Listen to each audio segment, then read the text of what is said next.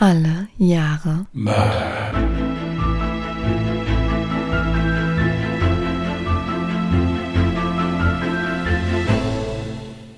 Herzlich willkommen zu Alle Jahre Mörder, der True Crime Podcast mit Christian, hallo. Und Jasmin. Hallo. schönen guten Mittag, ihr Lieben. Ich bin immer so versucht, guten Abend zu sagen, weil wir abends hier sitzen oder so. Wie wär's, wenn du alles sagst? Schönen guten Morgen, Mittag und Abend. Und vielleicht sogar eine gute Nacht. Tag auch. Äh, also, Oder einfach Gude. Tag auch. Ja, du hast gesagt, du hättest noch irgendwas, bevor wir hier Ja, kriminalistisch starten. Also, bitte. richtig. Bevor ich mit meinem Fall starte, wollte ich dich fragen, ob du deine Hausaufgaben gemacht hast. Ich habe mir tatsächlich dieses Lied angehört, ja. Ich habe aber die Übersetzung noch nicht gelesen. Gebe ich offen und ehrlich zu, weil ich andere Sachen im Kopf hatte noch. Okay, okay. Ähm, also ich habe meine Hausaufgaben auf jeden Fall gemacht. Das ist gut. Ja, ich habe mir das Lied Riders on the Storm nochmal angehört. Für diejenigen, die die letzte Folge nicht gehört haben. Wie hieß nochmal dein Fall? Bobby Cook, Hitchhike Killer. Genau, der Hitchhike-Killer Bobby Cook.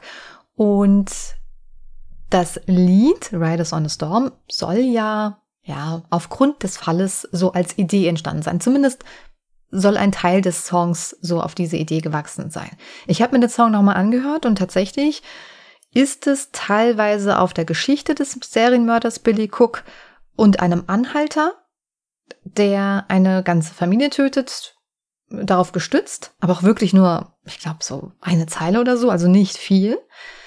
Und jetzt kommt das Interessante, weil ich meine Hausaufgaben richtig gut gemacht habe und noch ein paar Zusatzsternchen haben wollte, habe ich herausgefunden, dass kaum jemand weiß, dass es auf den meisten CDs nicht enthalten war. Und zwar noch ein Song, der quasi so der Vorreiter von Riders on the Storm, also sowas wie ein Intro zu dem Song war. Und der hieß tatsächlich The Hitchhiker. Und der ist irgendwie nur auf diesem ein Album An American Prayer von 1978. Wohl bemerkt, da war die Band ja schon seit fünf Jahren getrennt und Jim Morrison ist ja schon im Juli, glaube ich, 1971 gestorben. Also ein Monat nachdem Riders on the Storm überhaupt erst rausgekommen ist, übrigens. Und bei The Hitchhiker ähm, geht es tatsächlich um jemanden, der eine Mitfahrgelegenheit findet, also ein Anhalter, und diesem erzählt er dann, dass er gerade jemanden getötet hat, weil die Person ihm Probleme bereitet hat.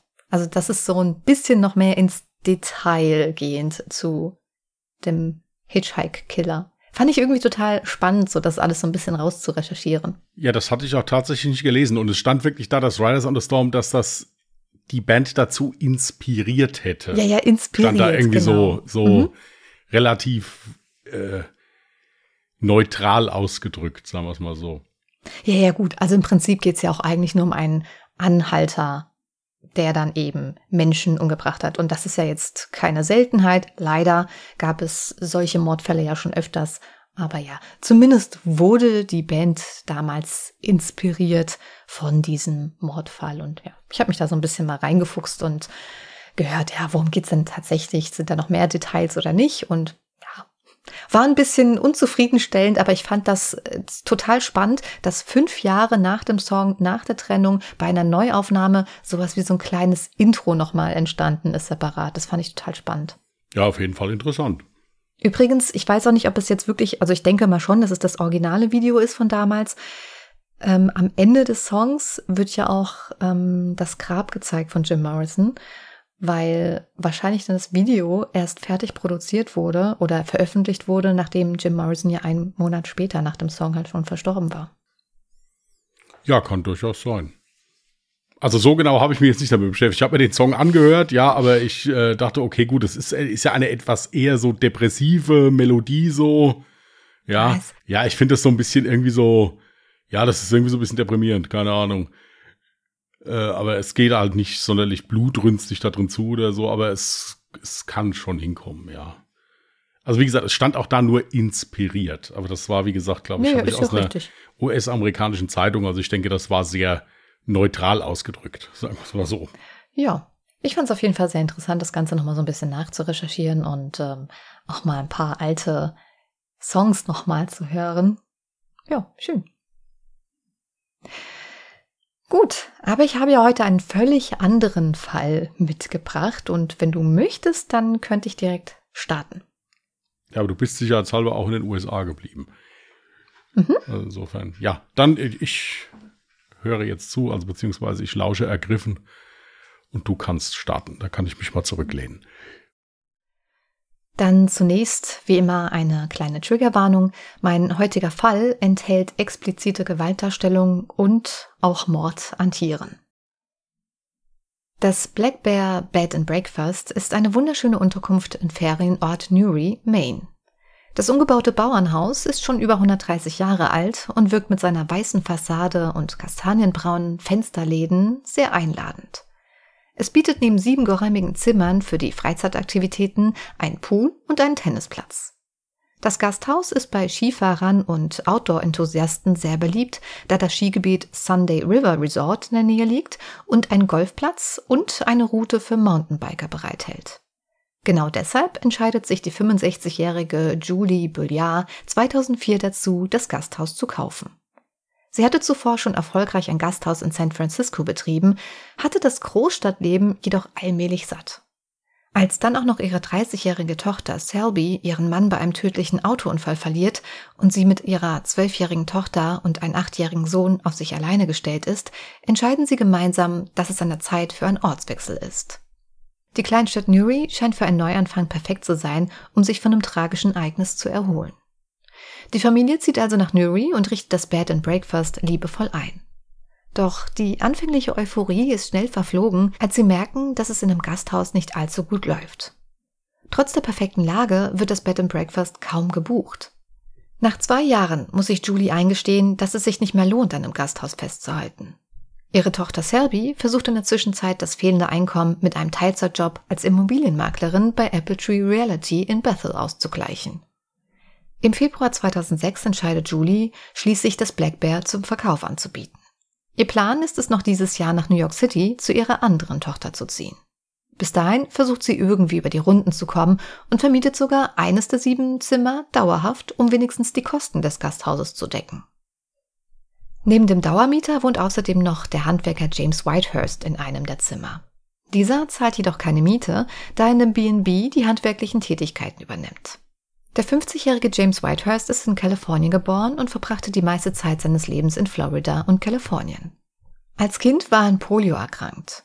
Er erholte sich zwar wieder von der Infektionskrankheit, jedoch musste er ein Leben lang mit den Nachwirkungen dieser Krankheit kämpfen. Ein vermindertes Knochenwachstum sorgte dafür, dass er etwas kürzere Beine hat und aufgrund dessen bis heute hinkt. James hat vier Kinder und trennte sich erst vor kurzem von seiner Lebensgefährtin. Er beantragte das Sorgerecht für seine Kinder und zog in der Zwischenzeit vorübergehend in das B&B und machte sich als Gegenleistung als Handwerker in einem Gasthaus nützlich. Da das Black Bear zurzeit keine Gäste hat, entscheidet sich die Besitzerin Julie Boyard am Morgen des 1. Septembers über das Wochenende wegzufahren. Sie plant am Sonntag wiederzukommen und teilt dies James mit. Sollte bis dahin irgendwas anfallen, könne er sich darum kümmern oder er könne ihre Tochter Selby um Hilfe bitten. Ihre Abwesenheit würde sicher niemanden auffallen. Bis auf den Handwerker James und dem Dauermieter befindet sich gerade ohnehin niemand in dem Gasthaus. Bei dem Dauermieter handelt es sich um den 31-jährigen Christian Charles Nielsen. Christian wurde am 2. Mai 1975 in Romford, Maine geboren. Als er vier Jahre alt war, ließen sich seine Eltern scheiden. Sein Vater erhielt das Sorgerecht für ihn und seine kleine Schwester, da seine Mutter, laut Richter, nicht die emotionale Stabilität habe, um sich um die Kinder zu kümmern. Charles schien sonst eine unauffällige Kindheit gehabt zu haben. Nach seinem Schulabschluss ging er erst zahlreichen Aushilfsjobs nach und studierte anschließend 2001 Angelistik an der Universität von Maine. Er wollte eigentlich in die Fußstapfen seines Vaters treten, der als Englischlehrer an der DeRigo High School arbeitet. 2004 bricht Christian allerdings sein Studium ohne Abschluss ab. Stattdessen fängt er an, als Koch im Sudbury Inn zu arbeiten. Unter Kollegen gilt Christian dort als zuverlässiger und ruhiger Kerl. Im Juli 2006 mietet er schließlich ein Zimmer im Black Bear, da das B&B nicht allzu weit von seiner Arbeit in Bethel entfernt liegt und er bislang noch keine passende Wohnung in der Nähe gefunden hat. Normalerweise ist es nicht üblich, langfristig in einem Bed and Breakfast zu wohnen. Allerdings sieht auch die Besitzerin Julie ihren Vorteil darin und stimmt seinen Vorschlag zu, als er sie fragt, ob er sich auch länger ein Zimmer nehmen kann. In seiner Freizeit liest Christian gerne viel.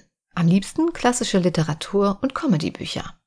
Darum ist er schon seit sechs Jahren Stammkunde in der Buchhandlung Devaney Doak und Garrett Booksellers in Farmington. Laut Inhaber des Ladens ist Christian ein sehr kluger Mann mit einer unberechenbaren Persönlichkeit. Er ist manchmal sehr ernst und bei anderen Gelegenheiten sehr verschlossen.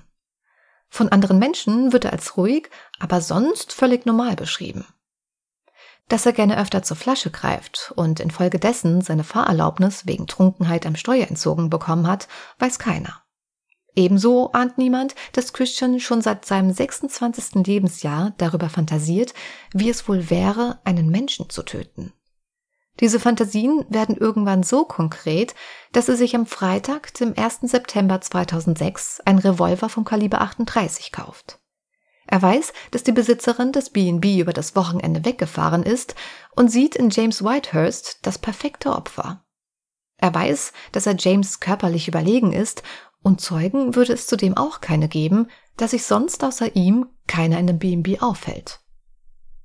Nachdem er von dem Waffenladen zurückkommt, klopft Christian bei James an der Tür und fragt ihn, ob er Lust hätte, mit ihm nach Upton angeln zu gehen. James ist zwar zunächst sehr verwundert darüber, da er zuvor nicht viel mit Christian zu tun hatte und man sich nur vom Grüßen her kannte, jedoch freut er sich auch über die Einladung, da er sich nach der Trennung von seiner Frau und ohne seine Kinder mittlerweile ziemlich einsam fühlt. Er sagt schließlich begeistert zu. Die beiden packen ein paar Dinge und fahren direkt los. Unterwegs machen sie noch einen Halt bei Subway, um sich ein Sandwich zu holen. Was James nicht weiß, dies sollte seine letzte Mahlzeit werden. Als sie gerade an ihrem Ziel angekommen sind, zieht Christian plötzlich seinen Revolver und schießt James kaltblütig von hinten in den Kopf. James sackt zusammen und ist auf der Stelle tot. Dann folgen zwei weitere Schüsse in den Körper. Christian will sicher gehen, dass er wirklich tot ist. Als sei zuvor nichts geschehen, fährt Christian anschließend zurück ins B&B. Dort angekommen, machte sich allerdings nochmal Gedanken darüber, was er gerade getan hat. Er konnte es zunächst gar nicht richtig glauben und macht sich schließlich Gedanken um die möglichen Folgen. Er kann die Leiche von James nicht einfach so zurücklassen.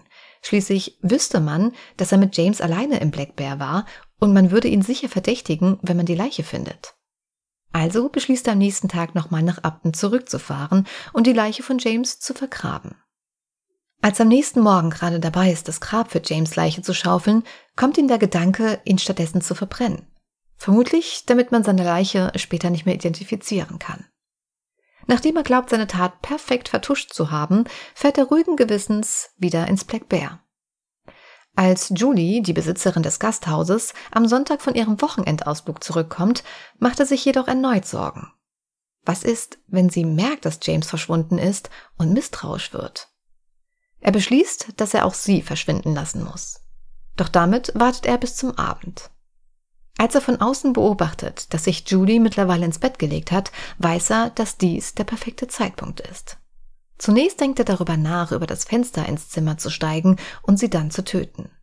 Doch er fürchtet, dass das Fenster beim Öffnen zu laut sein könnte und sie dadurch wach wird. Schließlich liegt sie mit dem Gesicht zum Fenster und würde ihm direkt in die Augen schauen. Das kann er einfach nicht. Stattdessen beschließt er, durch die Tür ins Zimmer zu kommen. Erst versucht er mit einem kräftigen Tritt, sich Zugang zu dem Zimmer zu verschaffen. Doch die Tür gibt nicht nach. Dann nimmt er Anlauf und rennt mit seiner Schulter voran gegen die Tür. Nach einem lauten Rums reißt die Tür aus dem Scharnier. Julie wird durch den lauten Schlag wach und versucht gerade aus dem Bett zu steigen, als Christian ihr kaltblütig dreimal hintereinander in die Brust schießt. Ihr Körper schleudert durch die Wucht der Kugeln heftig gegen die Wand und sie sackt schließlich tot zusammen. Anschließend schleppt er ihren Körper nach draußen, zerteilt diesen mit einer Metallsäge und einer Axt in zwei Hälften und bedeckt die Leiche mit einer Plane. Als sei zuvor nichts geschehen, beginnt er direkt im Anschluss seine Nachtschicht im Sudbury Inn. Nachdem er seine Nachtschicht beendet hat, fährt er zu seinem Vater und leiht sich seine Kettensäge aus. Sein Plan ist es vermutlich, Julies Leiche mit der Kettensäge weiter zu zerstückeln.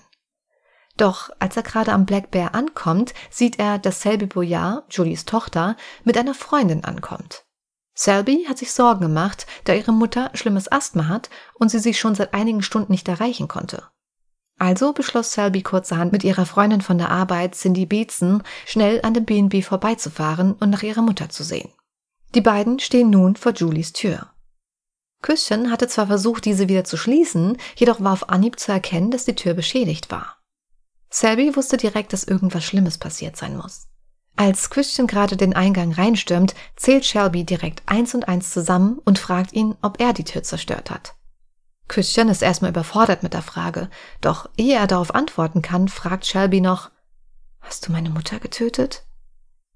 Wie ferngesteuert zieht Christian sofort seinen Revolver und schießt den beiden Frauen in den Kopf. Cindy schießt dann nochmals in den Oberkörper.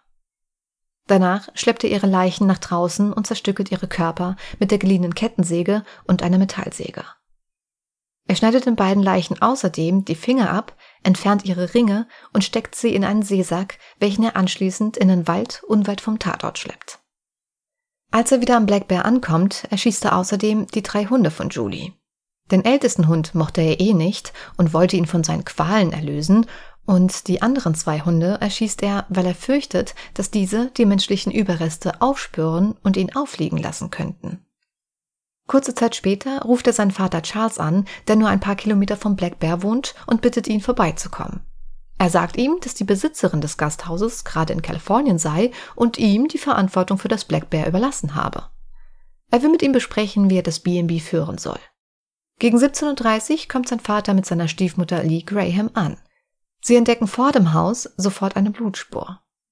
Charles folgt der Spur und entdeckt schließlich die zerstückelte Leichen von Shelby und Cindy. Völlig schockiert über den Fund ruft er sofort die Polizei an und meldet die zwei Leichen. Zu diesem Zeitpunkt wäre ihm nie in den Sinn gekommen, dass sein Sohn hinter dem Mord stecken könnte. Doch ehe die Polizei eintrifft, gesteht Christian seinem Vater die Tat und sagt ihm, dass er glaubt, insgesamt vier Menschen getötet zu haben. Seine Stiefmutter wählt daraufhin erneut den Notruf und gibt an, dass ihr Stiefsohn soeben vier Morde gestanden hat. Als der Trooper Dan Hansen als erster am Tatort eintrifft, fragt er Christian, was ist passiert? Christian schaut auf Hansens Namensschild und antwortet, nun, ich habe ein paar Leute getötet, Dan. Ich habe sie alle erschossen. Die Waffe ist im Haus in der Werkzeugkiste. Hansen fragt dann, wann dies passiert sei, worauf Nielsen antwortet, das ist eine Weile her. Trooper Hansen belehrt Christian sofort über sein Aussageverweigerungsrecht und fragt ihn anschließend, ob er erzählen möchte, was passiert war. Christian antwortet darauf, dass er die Tat begangen hat, aber diese nur einmal erzählen möchte. Hansen stellt Nielsen keine weiteren Fragen zu den Todesfällen, teilt ihm jedoch mit, dass in Kürze Detectives eintreffen würden und er ihnen mitteilen könne, was passiert sei. Er legt Christian Handschellen an und setzt ihn in sein Polizeiwagen. Dann kommt sein Vater Charles ans Autofenster und fragt ihn, solltest du nicht auf einen Anwalt warten? Christian antwortet, ja, keine schlechte Idee. Während sie auf die Detectives warten, bittet Hansen Charles zu beschreiben, wo er die Leichen gefunden hatte. Hansen folgt daraufhin der Blutspur, die aus dem Gasthaus heraus und durch das Gras zu einem Gestrüpp führt und entdeckt schließlich die Überreste von zwei zerstückelten menschlichen Körpern sowie die Überreste von zwei Hunden. Hansen weiß zu diesem Zeitpunkt nicht, nach wie vielen potenziellen Opfern er sucht, also kehrt er zu dem Polizeiwagen zurück und fragt Christian, ich weiß, dass Sie sich auf Ihre Rechte berufen haben und mit einem Anwalt sprechen möchten, aber ich muss diese Frage nun stellen. Gibt es eine Chance, dass hier jemand noch lebt? Ich möchte niemanden da draußen bluten lassen. Nein, es sind alle tot, antwortet Christian. Hansen findet kurz darauf auch das dritte Opfer, Julie, 50 Meter von Selbys und Cindys Leiche entfernt unter einer Plane. Charles erzählt den Trooper, dass Christian ihm vier Morde gestanden hat. Drei in der Nähe des B&Bs und ein weiteres Opfer soll es in Upton geben. Doch Hansen sagt Charles, dass sie auf die Detectives warten müssen, ehe sie nach dem vierten Opfer suchen können. Als die Detectives dann schließlich eintreffen, gibt Christian ihnen detaillierte Anweisungen, wo er das vierte Opfer verbrannt hatte. Bei seiner Befragung in der Feuerwache von Newry gesteht er schließlich noch einmal die vier Morde. Außerdem sagt er, dass er sicher erneut getötet hätte, wenn er nicht festgenommen worden wäre. Er sagt, das ist, was ich tue. Ein spezifisches Motiv für seine Morde kann er nicht nennen. Er sei seit mehreren Jahren von dem Gedanken besessen gewesen, jemanden zu töten, und er sagte lediglich, dass James widerwärtig und nervtötend war. Von Freunden der Opfer erfahren die Ermittler, dass es Streit um die Bezahlung des Zimmers gegeben haben soll. Christian befürchtete wohl, dass er aus dem Gasthaus rausgeschmissen werden könnte, da er mit der Miete im Rückstand war. Die Detectives gehen schließlich davon aus, dass er das Black Bear übernehmen wollte.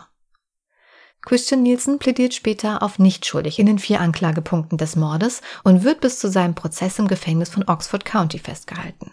Er greift jedoch einen anderen Insassen an und wird in das Cumberland County Gefängnis verlegt. Im Gefängnis verliert er während eines Hungerstreiks 25 Kilo und wiegt schließlich nur noch 47 Kilo. Der Sheriff von Cumberland County erwirkt daraufhin eine gerichtliche Anordnung zum Einführen einer Ernährungssonde. Christian beginnt jedoch wieder von alleine zu essen, bevor die Sonde eingeführt werden konnte.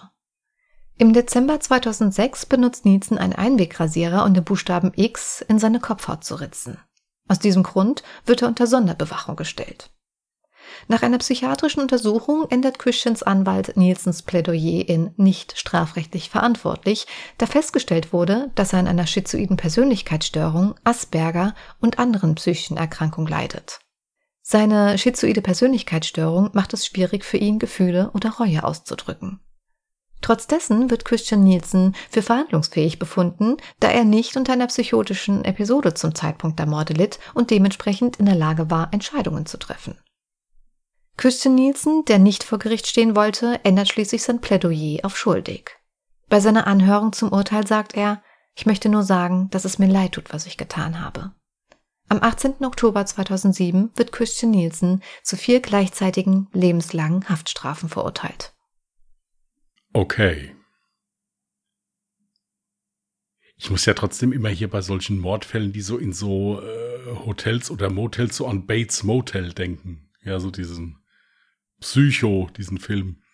Ah. Ja. Ja, so Serienmörder in Hotels äh, gab es viele und es gibt auch viele Filme, die sich wahrscheinlich auch wieder aus solchen True Crime Fällen dann die Inspiration geholt haben. Ja, aber trotzdem war das hier ja auch irgendwie total, ja, total eigenartig. Entweder hat er sich wirklich schon ewig lang mit diesem Gedanken getragen und hat nur auf eine Möglichkeit gewartet, weil das ist ja schon krank. Vor allen Dingen, was der halt eben alles gemacht hat, dann auch noch zerstückeln und, äh, und sonst irgendwas. Also schon, schon heftig. Was mich nur wundert ist, er hat sich so viele Gedanken gemacht, okay, wenn ich die jetzt nicht noch umbringe, dann könnte die rauskriegen, dass ich den umgebracht habe, lädt aber seinen Vater in das Motel ein und draußen sind noch die Blutsspuren. Das habe ich auch absolut so gar nicht verstanden, warum er die Spuren nicht vorher beseitigt hat. Also das zeugt davon, dass er das nicht alles komplett durchdacht hat. Das waren immer alles so Kurzschlussreaktionen, weißt du? Der hat es nicht durchdacht und hat dann zum Beispiel ja auch festgestellt, er hat James Whitehurst getötet, ist wieder nach Hause gefahren und dann fällt ihm ein, ach nee, warte mal, da liegt ja jetzt noch eine Leiche rum. Wenn die gefunden wird, dann wissen die ja, dass ich das bin. Also das ist alles nicht komplett von vorne bis hinten durchgeplant gewesen und er hat sehr, ja, äh, impulsiv gehandelt, würde ich sagen. Ja, vor allen Dingen, weil es ja dann halt auch immer mehr Leichen wurden, also immer mehr Menschen, die er umgebracht hat. Also schon heftig, muss ich wirklich sagen. Ähm, warte mal ganz kurz. Ich, ich habe dir jetzt gerade soeben drei verschiedene Bilder von Christian Nielsen in die Dropbox geladen. Ich hätte sogar noch ein viertes. Und ähm, gibt es da etwas, was dir auf den Bildern auffällt, wenn du diesen Mann siehst? Unsere Zuhörer und Zuhörerinnen können sich jetzt die entsprechenden Bilder die ich dann hochladen werde, auf Instagram und Twitter auch gerne anschauen. Auf Instagram findet ihr uns unter Mörder mit OE geschrieben und auf Twitter unter Morde. So. Was fällt dir auf, wenn du die Bilder siehst? Ja, der hat auf zwei von den Bildern grinst der sogar. Richtig. Und das ist genau das, egal welches Bild du findest von Christian Nielsen, er guckt nie betrübt, er hat eigentlich immer so ein kleines Lächeln im Gesicht. Und das fand ich schon richtig merkwürdig. Ich meine, gut, ähm, aufgrund seiner psychischen Erkrankung hieß es ja auch, er war nicht in der Lage, Gefühle oder Reue auszudrücken. Sein Verteidiger hat aber ganz klar vor Gericht gesagt, auch wenn es nicht so rüberkommt, mir hat er definitiv durchscheinen lassen, er bereut seine Taten und ist keinesfalls jetzt irgendwie darüber belustigt. Ich habe in einen englischsprachigen Podcast reingehört und da gab es Originalmitschnitte von einem Interview mit ihm. Wem er das Interview gegeben hat, das weiß ich nicht, weil dieser Podcast das nicht erwähnt hat und es waren auch wirklich nur so ein paar Sätze. Aber das, was ich da gehört habe, war zum einen schwer zu verstehen, weil er sehr genuschelt hat und die Aufnahme auch ziemlich schlecht war. Und zum anderen Das, was ich verstehen konnte, hat mir absolut ausgereicht. Er hat sich beispielsweise über James Whitehurst lustig gemacht. Er hat ja die äh, Polioerkrankung erlitten und dementsprechend habe ich ja erzählt, dass er ja auch kürzere Beine hatte. Eines war wahrscheinlich sogar noch kürzer als das andere, weshalb er dann auch hinkte. Aber er hat dann sich darüber lustig gemacht, dass er ja darüber nachgedacht hat, ein Grab zu schaufeln. Und während des Grabens ist ihm so der Gedanke gekommen, ach so, ja, so groß muss das Grab ja nicht sein bei ihm. Darüber hat er sich lustig gemacht. Und, also deswegen bin ich der Meinung, das ist ein absoluter Psychopath gewesen. Er hat auch darüber berichtet, wie er auf Julie Boyard geschossen hat und ihr Körper gegen die Wand geschleudert ist. Und er hat dazu amazing gesagt. That was amazing. Ja, gut, in dem dritten Bild, was du da auch jetzt hast, also wenn der Blick da, die Augen, mein lieber Freund, gut, natürlich wird auch immer versucht, Bilder, die jetzt von, von der Gerichtsverhandlung geschossen werden, auch so zu schießen, dass das halt auch publikumswirksam ist. Ja, aber es sieht schon richtig psycho aus muss man wirklich sagen. Wobei das, wobei man mit solchen Äußerungen bin ich auch immer vorsichtig. Psycho, ich, Gottes Willen, das ist jetzt nichts gegen Menschen, die eine psychiatrische Erkrankung haben, um Gottes Willen. Aber ja, also man sieht ihm schon an, dass äh, die Reue da bisschen, äh, also er kann die Reue gut verstecken, wenn es so ist, wie sein Anwalt gesagt hat. Richtig. Übrigens dieses, weil ich ja gerade gesagt habe, ähm, es war ein Psychopath, das habe ich mir jetzt nicht ausgesucht, das habe ich jetzt nicht aus der Ferne gegriffen, sondern ich habe versucht nachzurecherchieren, woher denn diese Originalmitschnitte dieses Interviews kommen, weil ich die nirgendwo gefunden habe. Ich habe lediglich in einem Zeitungsartikel die Information gefunden, dass dieser Fall auch ein Teil einer Sendung war, die in Amerika ausgestrahlt wurde, in der es um Psychopathen geht. Diese Sendung ist nicht mehr existent, also zumindest im deutschsprachigen Raum ist es nicht auffindbar gewesen. Ähm, also auch die englische Variante natürlich, also die amerikanische Variante nicht. Äh, dementsprechend konnte ich das jetzt nicht mehr so ganz nachverfolgen. Aber wie gesagt, ich habe ja so ein paar Teilmitschnitte des Interviews hören können und das hat mir absolut schon ausgereicht. Ja, das kann ich mir vorstellen. Auch wieder ein Fall, den ich nicht kannte. Aber es ist wirklich heftig. Also ganz ehrlich, so von, ja, so aus dem Nichts im Prinzip einfach so zu beschließen, so, jetzt fahre ich mal in die Stadt, kaufe mir mal eine Waffe und dann erschieße ich jetzt halt mal jemanden. Für seine so. Umgebung war es aus dem Nichts. Er selber hat ja angegeben, dass er seit dem 26. Lebensjahr, also sprich dann mindestens vier oder sogar schon fünf Jahre darüber nachgedacht hat, wie es wohl wäre, jemanden zu töten. Ja, aber schon krass. Ja, ja, krass ist der Fall auf jeden Fall. Und ich kannte den Fall auch nicht. Ich habe den per Zufall gefunden, ähm, weil ich jetzt so meine Suche nach einem Mordfall immer etwas ähm, anders gestalte. Mein Geheimtrick verrate ich noch nicht, aber äh, auf die Art und Weise bin ich schon über den ein oder anderen Fall gestolpert, der wirklich noch überhaupt gar nicht großartig jetzt im deutschsprachigen Raum zumindest bekannt ist. Also ich bin ja auch mal gespannt, ob unsere Zuhörer und Zuhörerinnen diesen Fall kannten oder ob der auch neu für euch ist. Gut. Soll ich dir dann mal ein neues Jahr ziehen, wo du suchen kannst? Ja, sehr gerne. Gut. 1952. Das hattest du bislang nur einmal und ich hoffe, dass ich dazu auch noch einen Fall finden werde. Gut.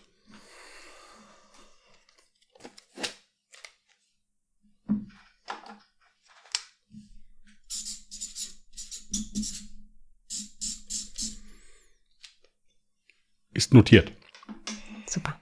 Ja, ihr Lieben, ihr könnt natürlich gerne Jasmin Fallvorschläge schicken unter den eben schon genannten Adressen.